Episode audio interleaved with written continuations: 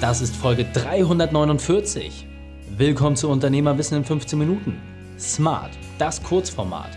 Mein Name ist Raikane, Profisportler und Unternehmensberater.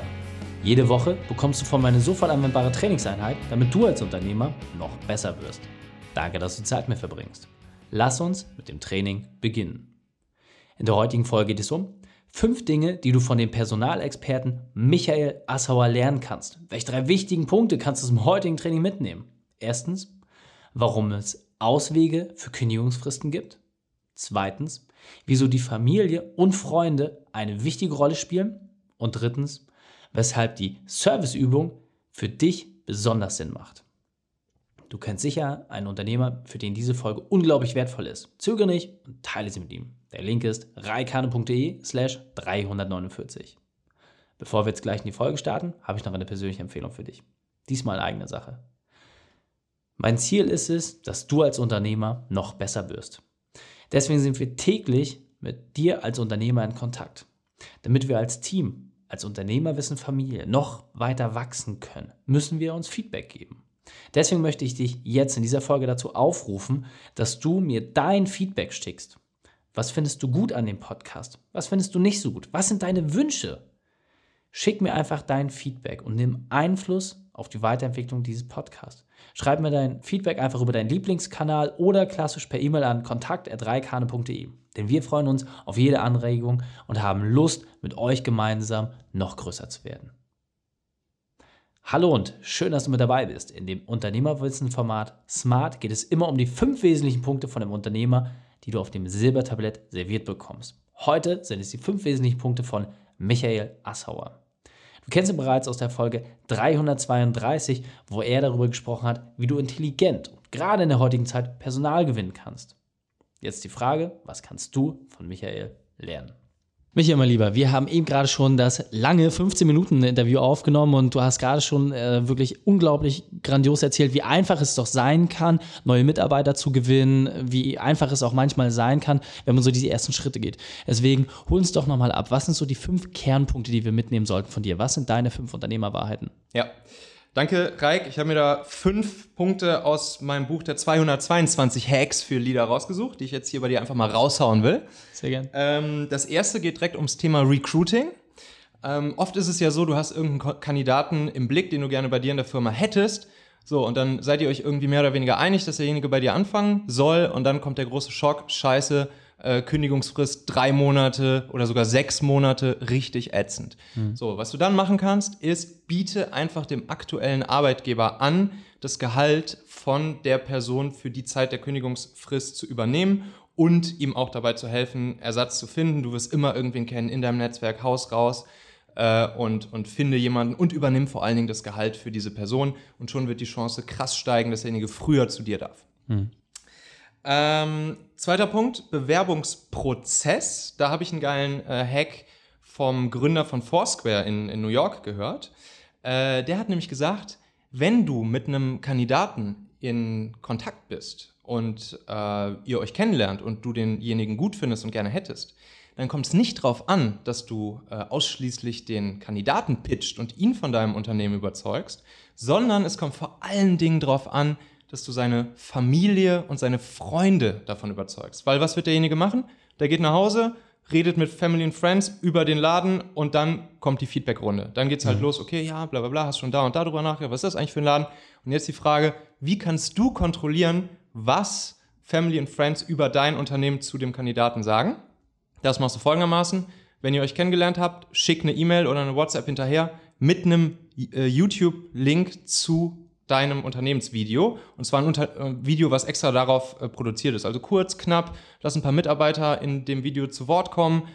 Eine Minute, zwei Minuten, maximal drei Minuten. Und schon wird derjenige äh, das Video zeigen, seinen Family and Friends. Und damit hast du Einfluss darauf, was die anderen davon denken. Sehr geiler Hack. Dann weiter. Onboarding. Ne? Wir haben neue Mitarbeiter eingestellt. Ähm, ganz geiler Hack von einem, von einem britischen Unternehmer. Der macht die, macht die Serviceübung mit seinen neuen Mitarbeitern am allerersten Tag. Und ähm, da lässt er alle neue, neuen Mitarbeiter im Kreis sitzen, ähm, insbesondere für Unternehmen, die irgendwo serviceorientiertes Business haben. Mhm. Und sagt, jetzt sagt mir jeder mal, jeder von euch einmal eine Erfahrung eines schlechten Services, die ihr in den letzten Monaten gemacht habt. So, und dann sagt jeder einen schlechten Service, den er erlebt hat. Und äh, dann wird gemeinsam überlegt, okay, warum war das ein schlechter Service? Und dann dasselbe nochmal. Und jetzt sagt jeder einmal einen guten Service, den ihr in den letzten Monaten erlebt habt. Und das Team macht sich gemeinsam Gedanken darum, warum war das ein guter Service. Mhm. Und schon kriegst du es hin, dass im Team das Mindset dafür geschärft wird, okay, was wollen wir hier eigentlich? Was erwarten wir voneinander? Was verstehen wir hier alle gemeinsam unter gutem Service? Ähm, vierter Hack, ähm, ebenfalls im Onboarding, ein mitarbeitergeneriertes Onboarding-Wiki. Okay. Äh, das ist ganz geil. So, stell dir vor, neuer Mitarbeiter fängt bei dir in der Firma an, mhm. ist jetzt eine Woche da und du sagst ihm, hör mal, neuer Mitarbeiter, äh, schreib mal bitte alles hier jetzt in dieses, in dieses Google Doc oder in diese Confluence-Page, was du in den, in den letzten paar Tagen hier, seitdem du bei uns angefangen hast, so gelernt hast und was du gerne schon ab Tag 1 gewusst hättest. Mhm. Wo findest du welchen Link? Äh, wie funktioniert die Türanlage? Äh, wo steht die Milch? Wen musst du fragen, wenn das und das und das aufkommt? Bla bla bla. So, dann schreibt derjenige das auf. Dem nächsten Mitarbeiter, der neu bei dir anfängt, legst du genau dieses Dokument hin und sagst, hier, guck mal, hier hat dein Vorgänger schon ein paar Sachen für dich aufgeschrieben, mhm. äh, die, äh, die wertvoll für dich sind jetzt fürs Onboarding. Und bitte, was noch fehlt, schreib das bitte noch dazu. Und so machst du das mit neuem, jedem neuen Mitarbeiter und schon hast du über die Zeit ein perfekt gepflegtes Onboarding-Wiki für deine neuen Mitarbeiter, wo genau das drin steht, was sie wissen müssen. Fünfter und letzter Hack, äh, wenn es darum geht, dass äh, Mitarbeiter dich verlassen.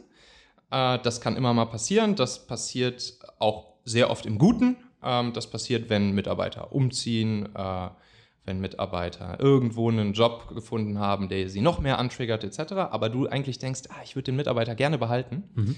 Ähm, dann gib ihm direkt symbolisch schon einen neuen Arbeitsvertrag mit. Sag, ey, ähm, es ist schade, dass du uns verlässt, aber wir haben hier für dich immer einen Platz frei. Ähm, und hier noch ein kleines Abschiedsgeschenk. Und dazu gibt es dann schon mal den Arbeitsvertrag symbolisch äh, überreicht, der immer gelten wird und mit dem er einfach nur unterschrieben zurückkommen muss, wenn er wieder bei dir anfangen will. Weil es ist tatsächlich so, dass, dass irgendwie, ich glaube, so 60, 70 Prozent der Mitarbeiter, die ein Unternehmen verlassen, äh, denken im Nachhinein, ah, eigentlich war es da doch gar nicht so schlecht und bereuen das dann so ein bisschen. Mhm. Und so hat er immer diesen symbolischen Arbeitsvertrag zu Hause liegen und weiß, okay, ich kann jederzeit zurückkommen. Sehr, sehr cool. Also Wahnsinn und äh, vor allem was Schönes, du hast ja auch gleich Ausführungen äh, mit an die Hand gegeben, wie man es umsetzen kann. Also insofern meine Empfehlung an jeden von euch, probiert wenigstens einen dieser Punkte aus und äh, wenn ihr da gute Erfahrungen gemacht habt, den zweiten, dritten, vierten, fünften, wahnsinnig wertvoll. Michael, vielen, vielen Dank für die Zeit und das Gespräch mit dir. Danke dir, Raik.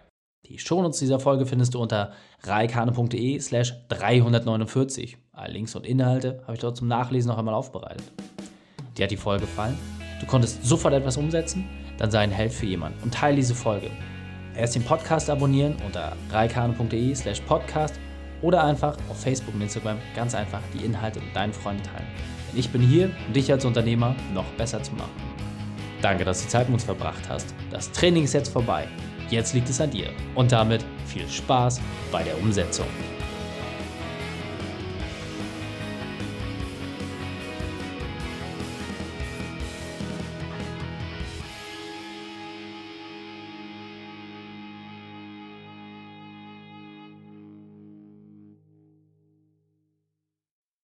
Und wenn du Ideen wie diese für dein Unternehmen auch umsetzen möchtest und auch 10 Stunden pro Woche weniger arbeiten, dann buche deinen Termin für ein kostenfreies Erstgespräch. Dann sprechen wir gemeinsam und schauen, mit welcher Methode wir dich am schnellsten voranbekommen. Geh einfach auf reikane.de slash Austausch und buche dein kostenloses Erstgespräch. Einfach eintragen und dann sprechen wir schon bald persönlich miteinander. reikane.de slash Austausch.